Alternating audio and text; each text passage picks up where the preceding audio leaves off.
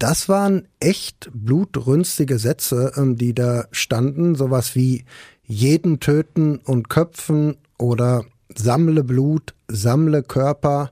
Und ähm, ja, außerdem hat Konstantin S. auch verschiedene Szenarien aufgeschrieben, wie man zum Beispiel unbemerkt in ein Haus kommt, zum Beispiel über eine Dachterrasse. Ohne Bewährung. True Crime von hier. Hi und herzlich willkommen zu Ohne Bewährung, einem Podcast von Audio West und den Ruhrnachrichten. Ich bin Alicia Theissen. Und ich bin Nora Wager und wir sprechen in unserem Podcast über Kriminalfälle hier aus der Gegend und die Gerichtsprozesse dahinter. Und deswegen ist heute wieder bei uns unser Gerichtsreporter Jörn Hartwig. Hi Jörn. Hi Nora. Hallo Alicia. Hi. Und bevor wir mit unserer neuen Folge jetzt direkt starten, müssen wir mal ganz kurz ein kleines Update loswerden. Zu einem Fall, der ist schon so ein bisschen her. Über den haben wir im Dezember 2021 gesprochen, also vor fast zwei Jahren. Aber der ist in den letzten Wochen nochmal richtig aktuell geworden. Die Folge hieß damals Der Schalker, der auferstand. Echte Ohne Bewährung-Fans können sich sicher noch dran erinnern. Es ging um einen ehemaligen Fußballer, Yannick K., der seinen Tod vorgetäuscht hat, damit er und seine Ehefrau eine richtig dicke Lebensversicherung kassieren können. Was ja zumindest erstmal auch geklappt hat. Seiner Frau sind damals tatsächlich 1,2 Millionen Euro ausgezahlt worden. Das Problem war nur, dass er ziemlich schnell ja keine Lust mehr darauf hatte, den Toten zu spielen und sich zu verstecken. Und deshalb ist er dann irgendwann wieder aufgetaucht. Das hat ihm dann allerdings eine Anklage wegen Versicherungsbetrug eingebracht. Das Essener Landgericht hat ihn dafür dann später auch zu drei Jahren und zehn Monaten Haft verurteilt. Genau übrigens wie auch seine Ehefrau. Und als Yannick K. seine Strafe in diesem Sommer aber nun endlich antreten sollte, da war er plötzlich weg, wieder abgetaucht. Man hatte erst gedacht, dass er vielleicht wieder zurück in den Kongo gereist ist. Das ist das Land seiner Eltern und da war er auch damals, als er seinen Tod vorgetäuscht hat. Aber diesmal war er nicht da. Ja, und die Richter, die haben dann damals sofort einen internationalen Haftbefehl ausgestellt, als klar war, dass Yannick K. wieder abgetaucht war. Das heißt, die Fahndung, die war dann praktisch auf jedem Polizeicomputer der Welt vermerkt, was auch gut war. Der ehemalige Schalke Jugendfußballer ist nämlich dann festgenommen worden in Paris und ist von dort dann auch nach Deutschland ausgeliefert worden. Also das heißt, jetzt sitzt er seine Haftstrafe endlich ab, die drei Jahre und zehn Monate. Und Lockerungen, die wird er wahrscheinlich auch so schnell nicht kriegen, dass er mal übers Wochenende irgendwie nach Hause kann zum Beispiel. Das hat er sich mit seiner Flucht mit Sicherheit erstmal verspielt. Was aber interessant ist, für die Flucht selbst, da kann er gar nicht bestraft werden. Denn Fliehen ist in Deutschland nämlich nicht strafbar. Das gilt übrigens auch für die Flucht aus dem Gefängnis. In vielen anderen Ländern ist das tatsächlich anders.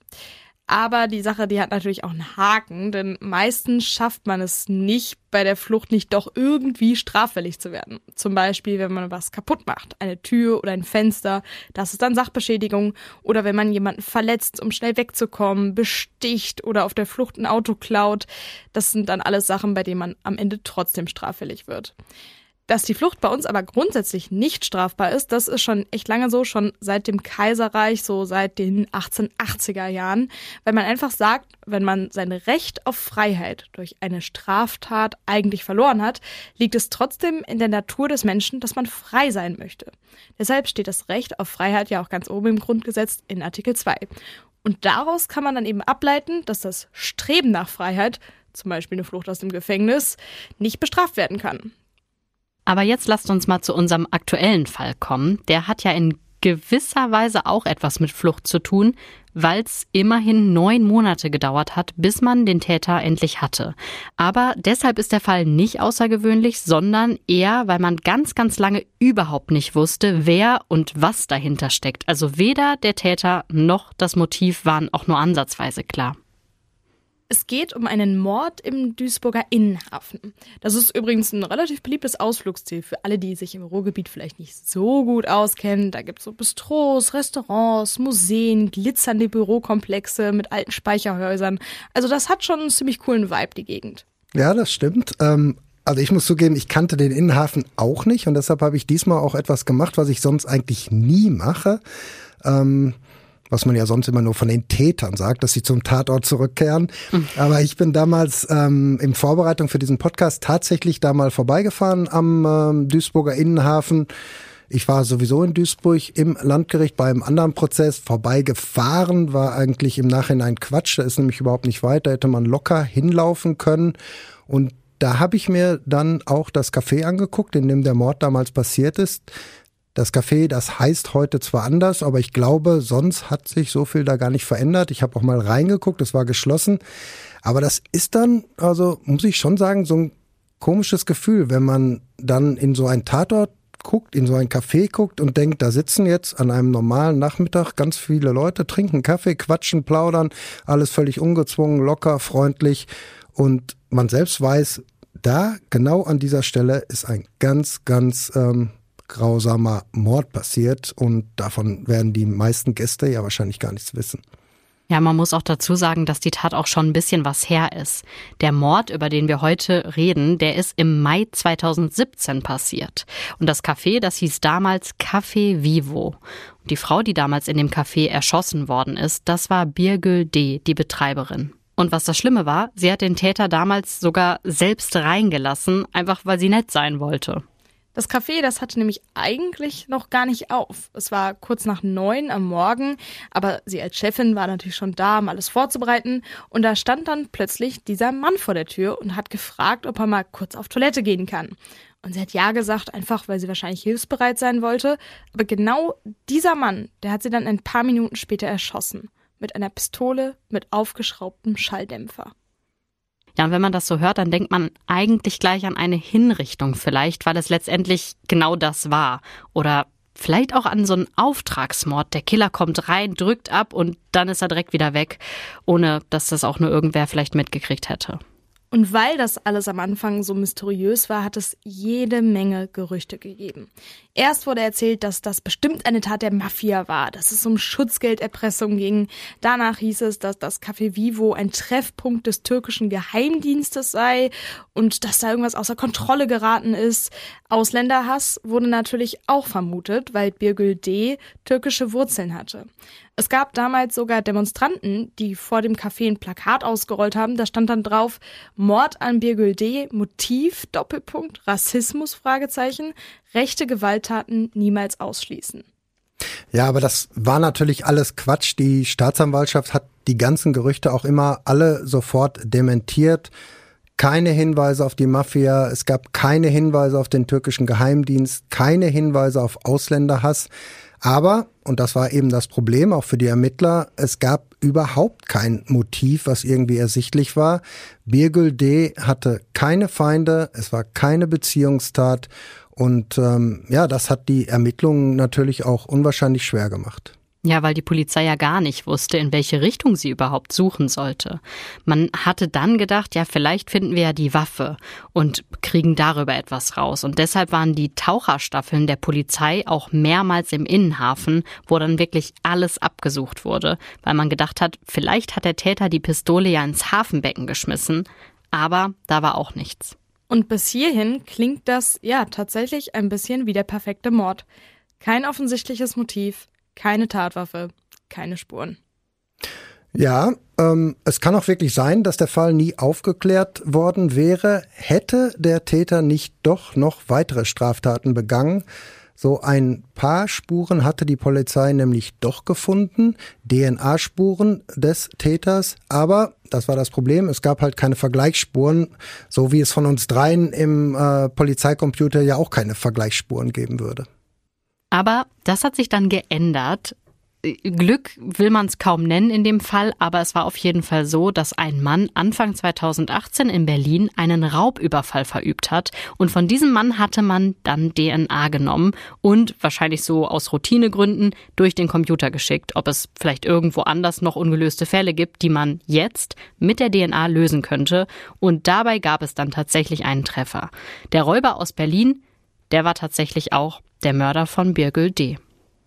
Und dieser Mann, das war Konstantin S. Er war 29 Jahre alt, als er in Berlin festgenommen wurde. Und rund ein Jahr später, Anfang Februar 2019, da stand er dann in Duisburg vor Gericht, wo er dann ein paar Wochen später am 21. März 2019 wegen Mordes zu lebenslanger Haft verurteilt worden ist.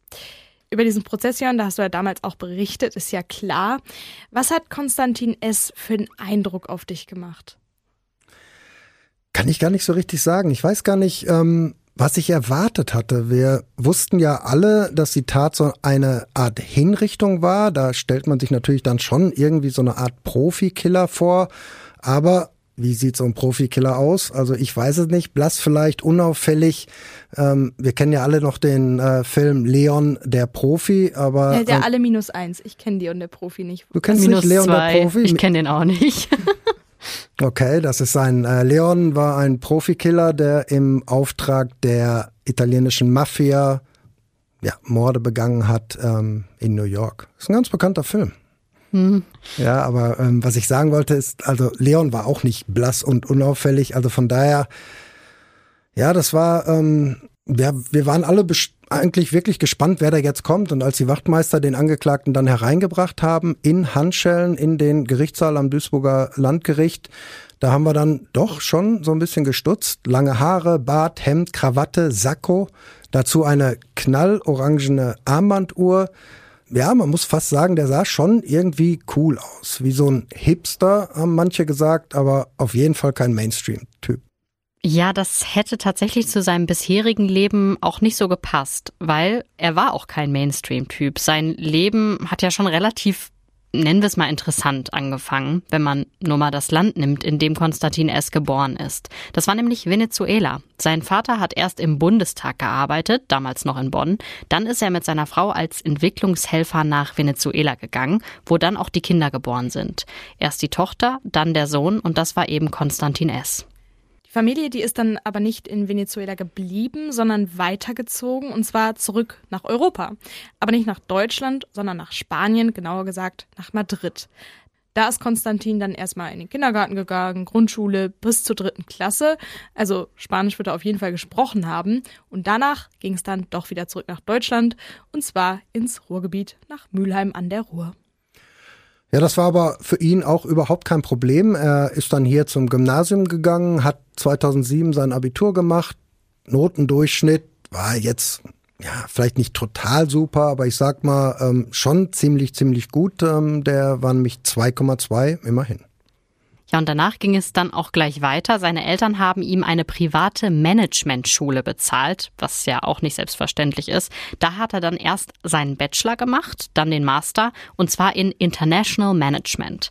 Aber das Masterstudium, das war dann auch schon wieder was Besonderes. Das hat er nämlich nicht in Deutschland gemacht, sondern gleich an drei Unis in drei verschiedenen Ländern, und zwar in Spanien, in Australien und in Argentinien. Der hatte also wirklich ja ein ziemlich internationales Leben bis dahin geführt. Also er wird neben Deutsch und Spanisch auf jeden Fall auch noch richtig gut Englisch gesprochen haben, sonst hätte er in Australien ja wahrscheinlich nicht studieren können. Ich weiß gar nicht, wie viele Sprachen er gesprochen hat. Ich weiß nur noch, dass er im Prozess gesagt hat, dass er mehrere Sprachen spricht. Da war er wohl auch richtig stolz drauf. Aber ähm, das passt auch so ein bisschen zu seinem Typ. Man muss nämlich schon sagen, dass er wohl ziemlich von sich überzeugt war. Vor Gericht, da gab es damals so eine Szene, da haben ihn die Richter gefragt, ob er sich mal selbst charakterisieren kann. Ähm, und dann kam es auch. Ähm, was er gesagt hat, war ja so eine Aneinanderreihung von äh, tollen Eigenschaften.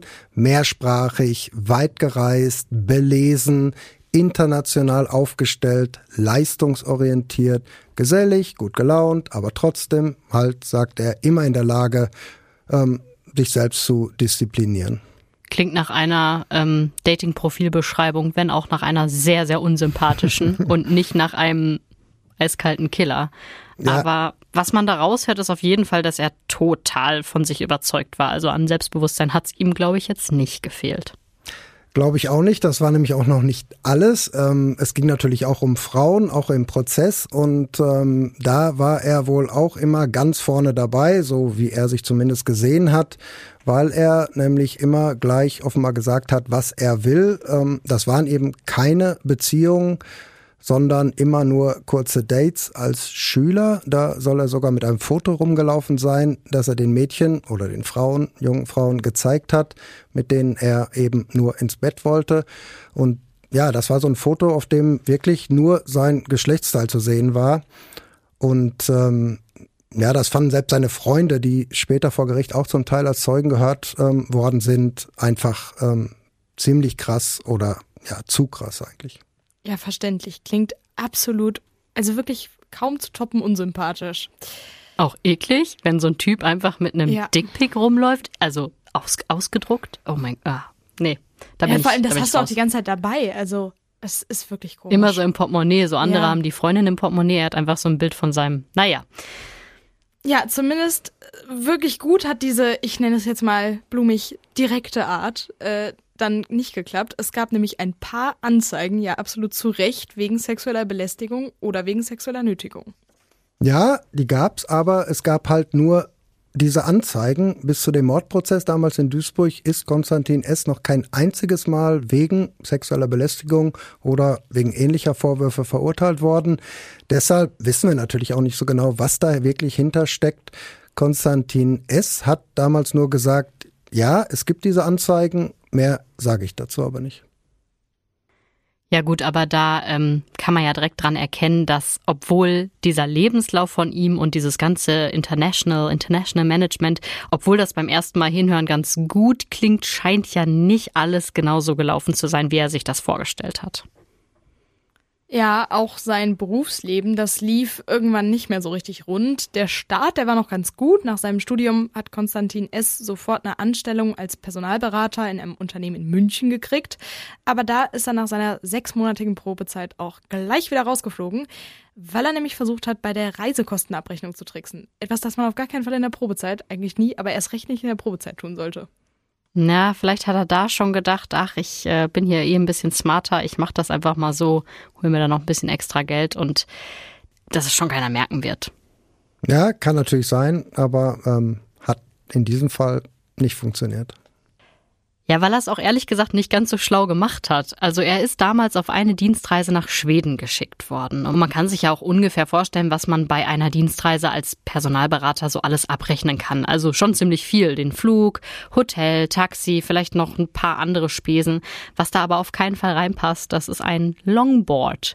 Und dann auch noch eins, das Konstantin S. in München gekauft hatte. Und genau das hat er damals aber in seine Reisenkostenabrechnung reingeschmuggelt.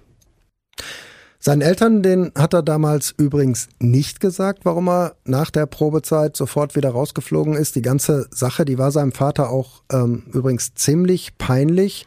Er hat im Prozess auch als Zeuge ausgesagt, also der Vater. Und ähm, ja, er hat den Richtern damals erzählt, dass er sogar einen Anwalt eingeschaltet hat, der überprüfen sollte, ob diese Kündigung rechtmäßig ist, weil sein Sohn ihm die Sache mit dem Longboard natürlich nicht erzählt hat.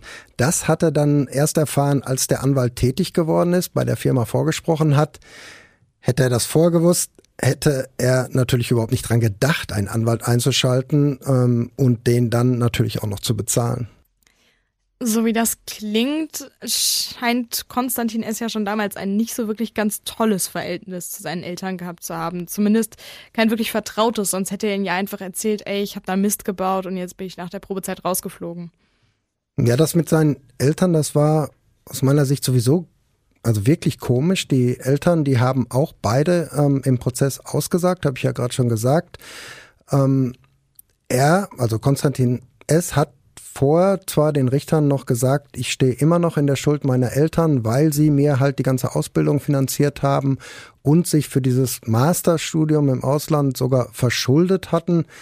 Studieren in Australien ist ja auch wirklich nicht ähm, gerade billig, das kostet richtig viel Geld, aber im Prozess, da war er dann total distanziert ähm, seinen Eltern gegenüber. Er hat sie nicht mit Vater oder Mutter angesprochen, nicht mit Eltern, sondern mit Zeuge und Zeugin. Er hat zum Beispiel nicht gesagt, meine Eltern ignorieren Beweise. Er hat gesagt, von diesen Zeugen werden Beweise ignoriert. Also schon wirklich sehr, sehr seltsam.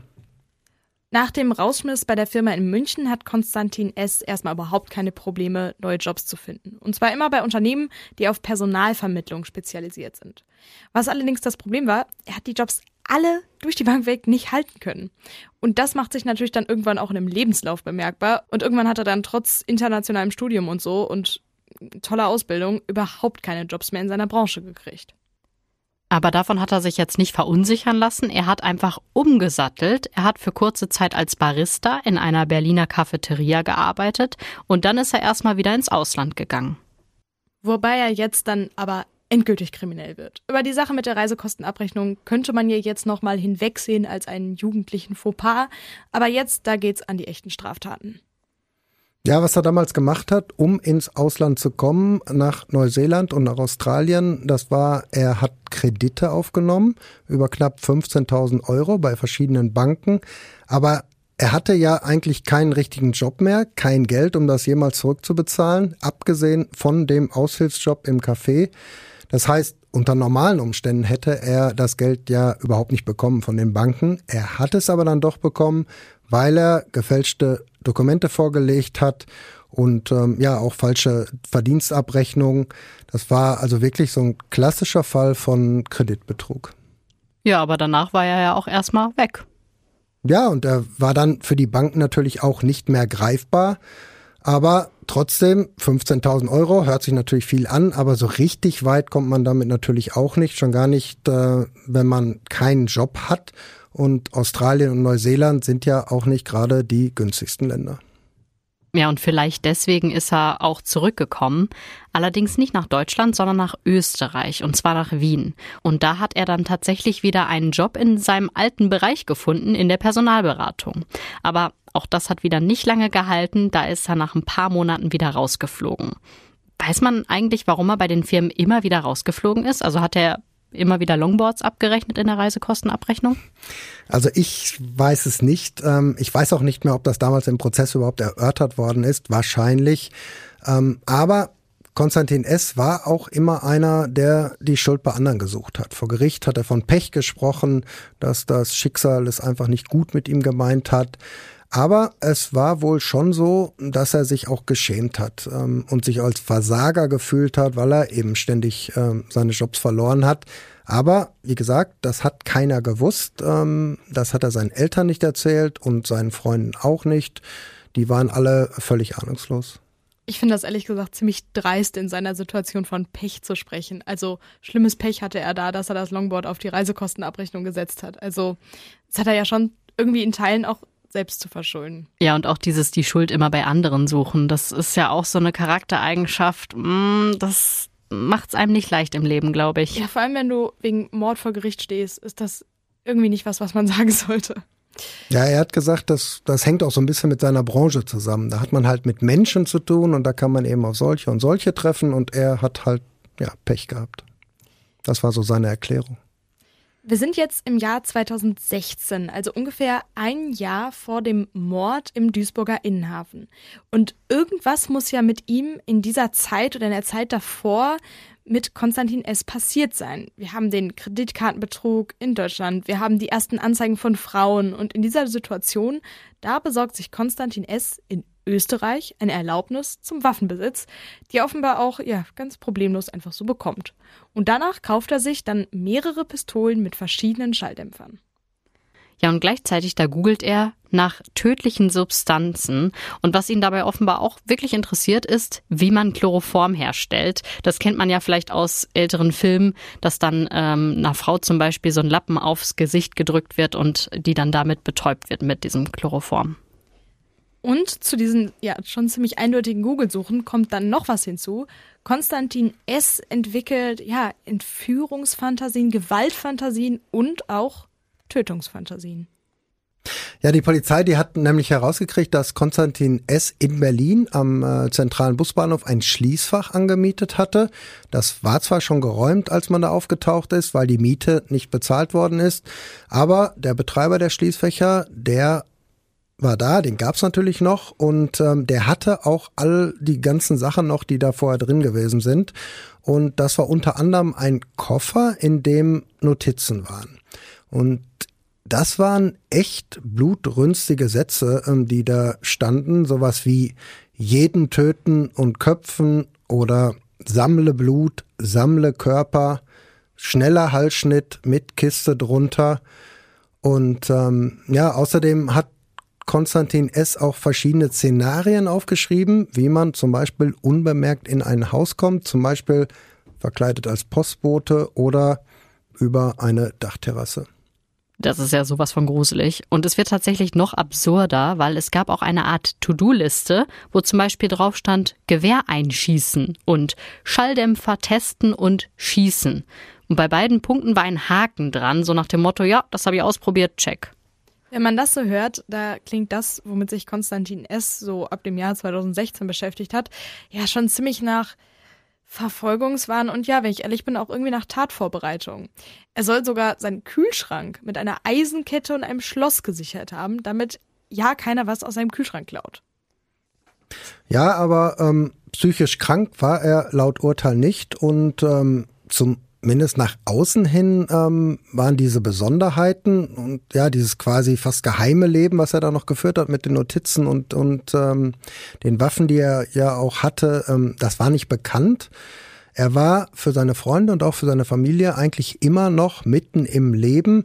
Er hat zum Beispiel noch eine Affäre angefangen. Das war im März, ähm, April 2017, also gar nicht so weit ähm, vor der Tat mit einer Frau, die er in Berlin in einem Fitnessstudio kennengelernt hat. Mit der war er sogar noch in Barcelona.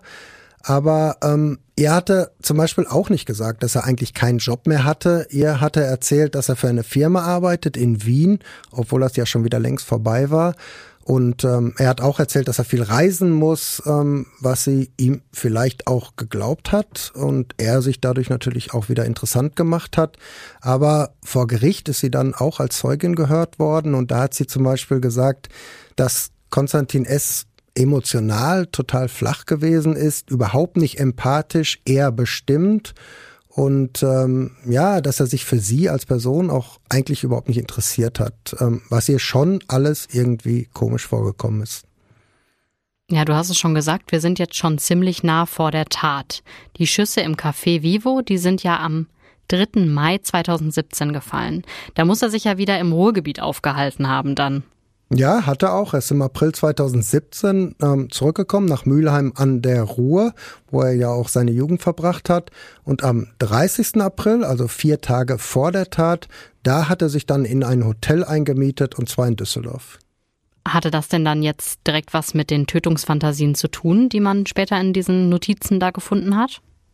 Ja, die Richter haben das ähm, so gewertet. Sie haben im Urteil später gesagt, dass diese Tötungsfantasien bei ihm ähm, ja, so ein Gefühl der Erhabenheit, so hieß es, ausgelöst haben, ähm, ein Gefühl der Freude, der inneren Befriedigung und dass er in dieser Zeit, also Ende April, Anfang Mai 2017, dann auch entschieden hat, diese Tötungsfantasien in die Tat umzusetzen.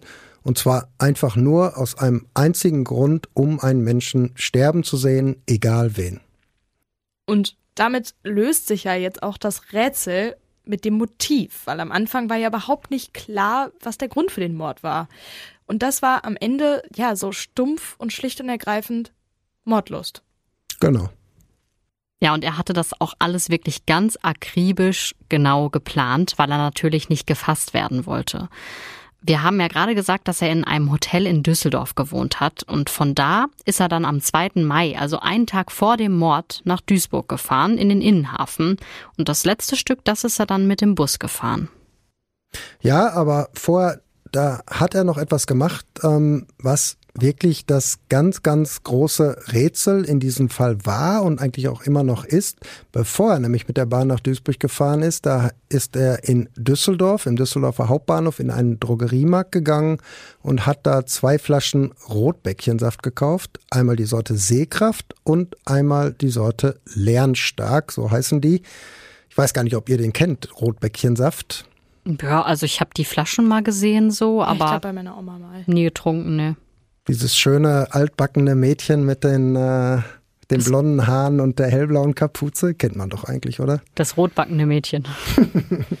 ja, bei mir war das, ähm, das muss ich euch an dieser Stelle mal kurz erzählen, als ich den Podcast vorbereitet habe, ähm, saß ich am Schreibtisch und ähm, ja, war so mittendrin und hatte halt immer im Kopf der Mörder mit dem Rotbäckchensaft. Ich weiß gar nicht, ob ich den schon mal getrunken habe. Ich kann mich auf jeden Fall nicht daran erinnern, aber ich bin dann ähm, runtergegangen in unsere Küche, machte den Kühlschrank auf und da steht eine Flasche Rotbäckchensaft. Die stand noch nie da. da ähm, ja, das war schon komisch irgendwie. Du denkst die ganze Zeit an einen, ja, du denkst an einen Mordfall mit Rotbäckchensaft und dann äh, steht auf einmal Rotbäckchensaft vor dir. Ja, und Konstantin S., der hat diese beiden Flaschen ja damals gekauft, aber er hat sie nicht getrunken. Er hat sie erstmal nur mit sich rumgetragen in einer weißen Plastiktüte mit dem Logo des Drogeriemarktes vorne drauf. Außerdem hatte er eine prall gefüllte schwarze Tragetasche dabei. Die Richter glauben, dass da ja unter anderem zum Beispiel die Pistole drin war mit dem Schalldämpfer. Aber wir sind ja jetzt erstmal noch am 2. Mai, also einen Tag vor der Tat. Und wir wissen, dass Konstantin S. spätestens um 9.20 Uhr am Innenhafen war, weil er dort von einer Überwachungskamera von einer Bank gefilmt worden ist. Er hat insgesamt eine Stunde auf einem Stein gesessen, hat sich alles angeguckt und wahrscheinlich auch dann eingeprägt. Ja, was zum Beispiel dafür spricht, ist, dass er eben genau diese Überwachungskameras auch bemerkt hat und am nächsten Tag vor und nach der Tat war er auf keiner einzigen Überwachungskamera mehr drauf. Der muss sich also ganz genau angeguckt haben, wo könnte ich hier gefilmt werden.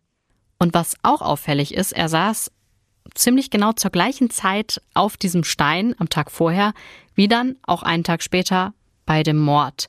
Also der Mord, der ist um kurz nach neun passiert. Es kann also sein, dass er Birgül D. da schon als Opfer ausgewählt hat, also am Vortag.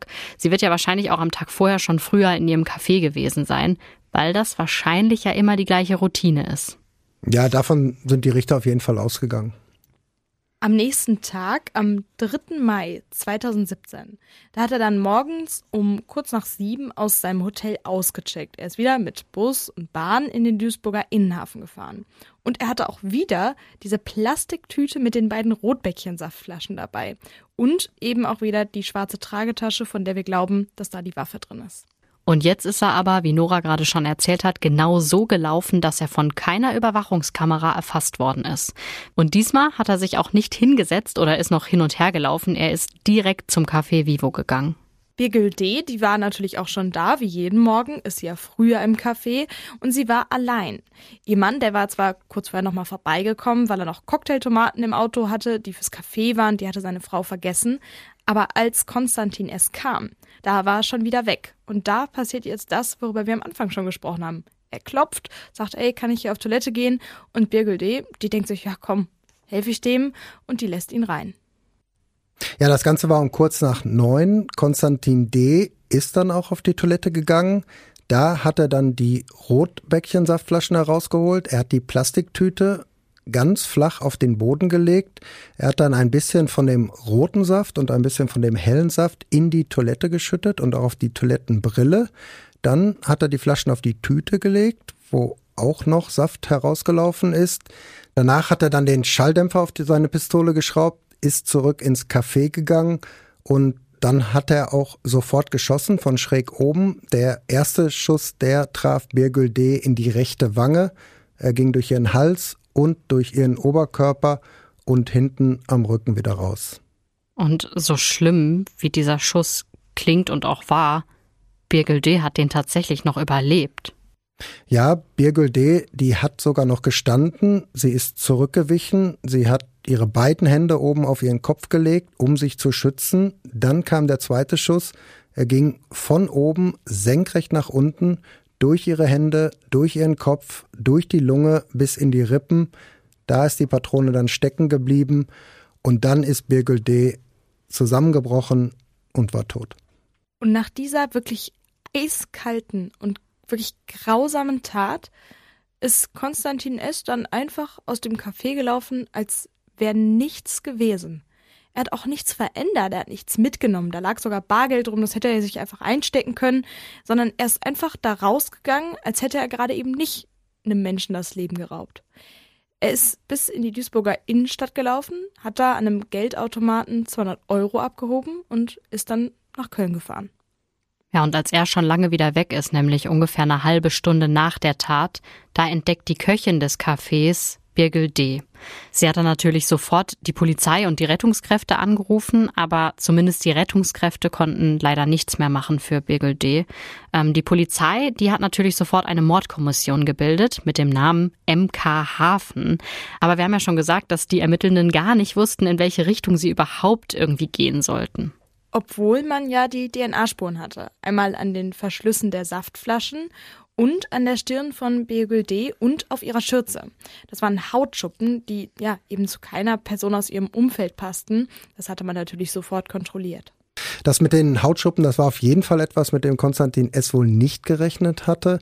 Er hatte nämlich eigentlich extra blaue Gummihandschuhe an, was einigen Zeugen auch aufgefallen ist, die später vor Gericht gehört worden sind. Allerdings war das immer am Tag vorher und ähm, ja, das hat sie natürlich schon gewundert, dass da jemand herumläuft mit blauen Gummihandschuhen. Aber ja, man denkt sich ja trotzdem nichts Böses dabei.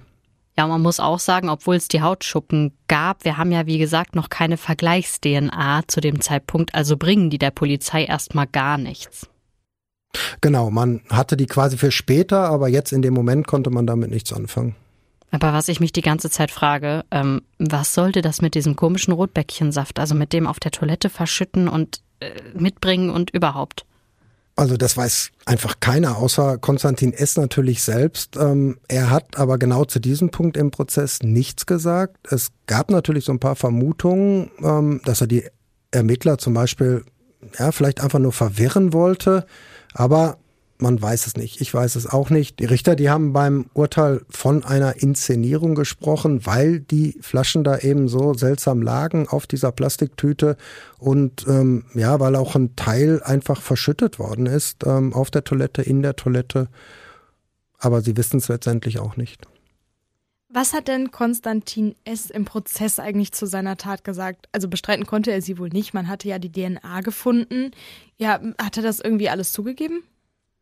Ja, er hat die Tat eigentlich sofort zugegeben. Er hat ähm, sie nicht bestritten. Er hat nicht bestritten, dass er Birgül D. erschossen hat. Aber er hat natürlich gesagt, das hat nichts mit Mordlust zu tun gehabt.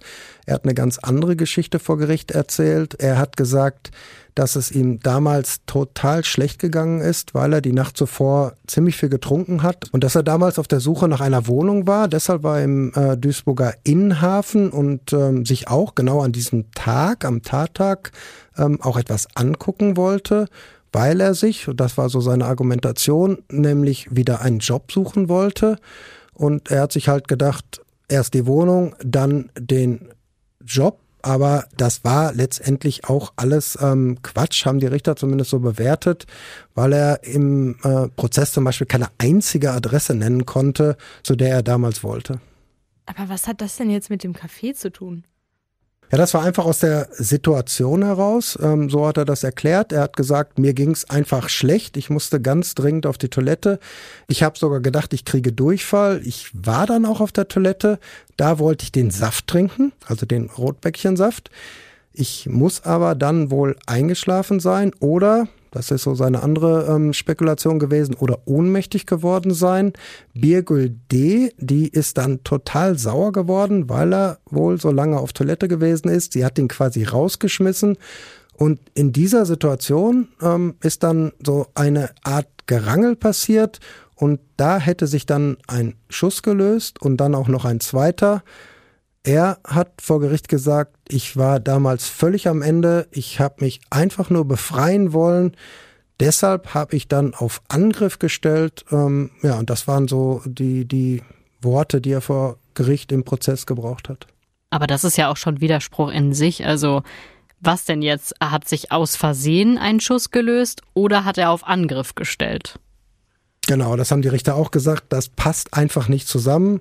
Versehen oder befreien, Angriff, rauskommen, ähm, ja, das geht nicht. Und deshalb haben sie ihm diese Geschichte natürlich auch nicht geglaubt. Ja, vor allem, weil es ja auch zwei Schüsse waren. Genau, und der zweite, der ist ja dann wirklich auch direkt von oben gekommen, also über den Kopf von Birgül D. Er muss die Waffe auf ihren, also im Prozess war einmal die von, davon die Rede, dass er die Waffe fast aufgesetzt hat, also er muss sie wirklich von oben nach unten gehalten haben.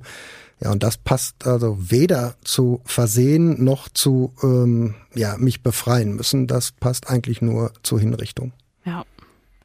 Ähm, woher wissen wir denn eigentlich, dass er diesen Schalldämpfer, den er ja in seinen Notizen zum Beispiel erwähnt hatte, auch wirklich benutzt hat? Ja, das ist interessant. Es gab da nämlich eine Frau, die ganz in der Nähe gearbeitet hat. Ähm, sie ist natürlich damals auch befragt worden, ob sie was gesehen hat, ob sie was gehört hat, was sie beides verneint hat. Ähm, die Polizei, die hat dann aber etwas gemacht. Sie ist nochmal in das Café gegangen und hat dort mit einer ähnlichen Waffe geschossen, und zwar einer ähnlichen Waffe, die auch der Täter benutzt hat. Ähm, natürlich nicht einfach so, sondern auf eine schusssichere Weste. Und zwar einmal mit Schalldämpfer und einmal ohne Schalldämpfer. Und ähm, da hat die Frau dann gesagt, also die Schüsse ohne Schalldämpfer, die hätte ich auf jeden Fall gehört. Egal wie laut es sonst ähm, um mich herum war. Okay, und Konstantin S., der hat ja gesagt, das war alles irgendwie aus Versehen und äh, der Schuss hat sich gelöst und das war alles irgendwie auch Notwehr. Aber was hat er denn dazu gesagt? Warum hatte er denn überhaupt eine Waffe in einem Café mit? Ja, das haben die Richter ihn damals natürlich auch gefragt und ähm, er hat geantwortet, die Waffen, die habe ich mir besorgt, um mich gegen Terroristen zu schützen. Und ähm, ja, hat dann auch wieder die Schuld bei anderen sofort gesucht und hat nämlich gesagt, die Behörden, die ähm, bekämpfen den internationalen Terrorismus einfach nicht gut genug. War er denn in irgendeiner Art und Weise gefährdet? Also war seine Angst berechtigt? Hat ihn irgendwer im Visier? Ist er mal bedroht worden?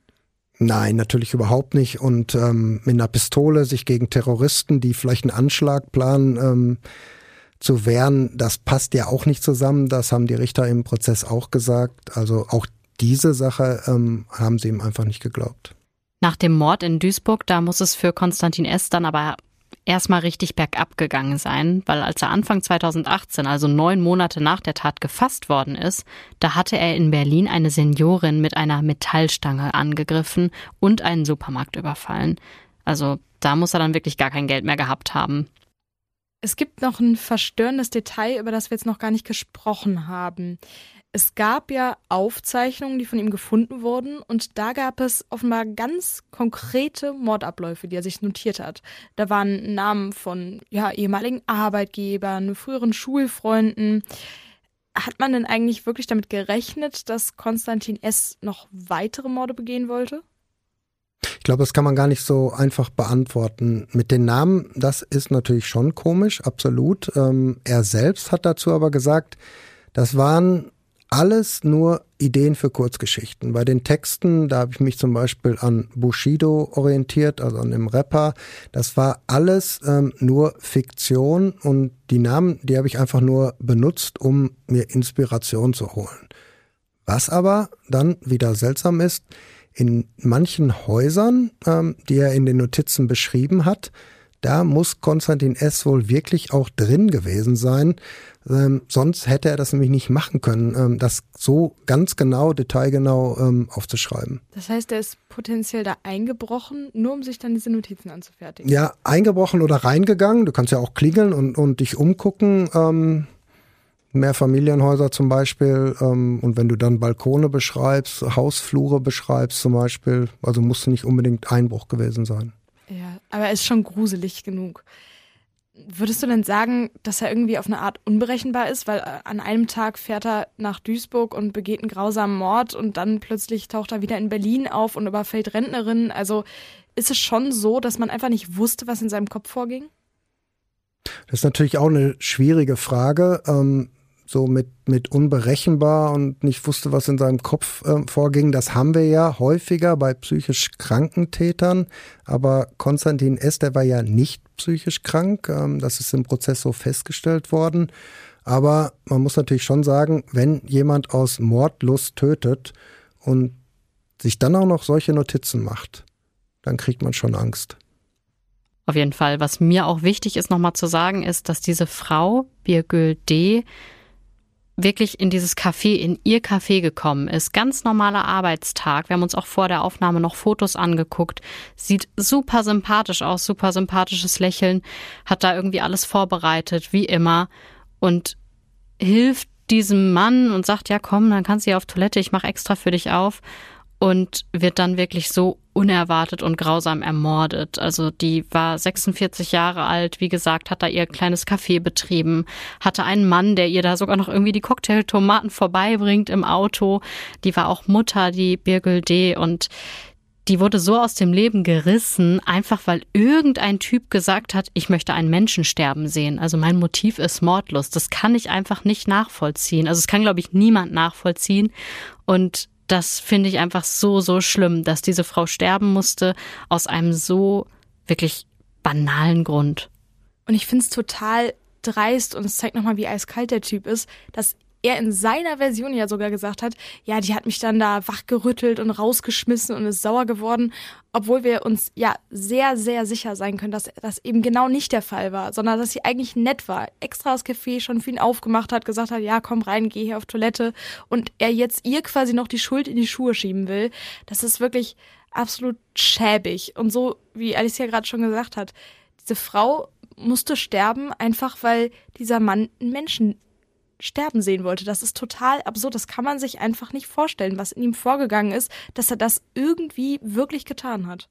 Ja, das hat den Prozess ja auch für uns, auch für mich als Gerichtsreporter natürlich, ähm, ja, besonders ist vielleicht gar nicht das richtige Wort, aber halt ähm, berührt, weil diese Tat, also man hat ja eigentlich immer, immer ein Motiv. Meistens ähm, passieren Morde, ja, Streit, Eifersucht, ähm, Hass, Wut, aber hier war einfach gar nichts. Hier war äh, wirklich nur mordlos, so wie ihr das schon gesagt habt. Und ähm, das ist einfach ähm, unfassbar traurig und man mag sich das ja auch gar nicht vorstellen, was das für die Familie bedeutet. Man macht nichts falsch. Man geht einfach nur zur Arbeit, kümmert sich um seine Familie und wird dann Opfer eines Mörders. Auf jeden Fall. Vielen Dank, Jörn, dass du uns diesen Fall mitgebracht hast. Und wir hören uns alle beim nächsten Mal wieder. Ciao. Ciao. Ciao.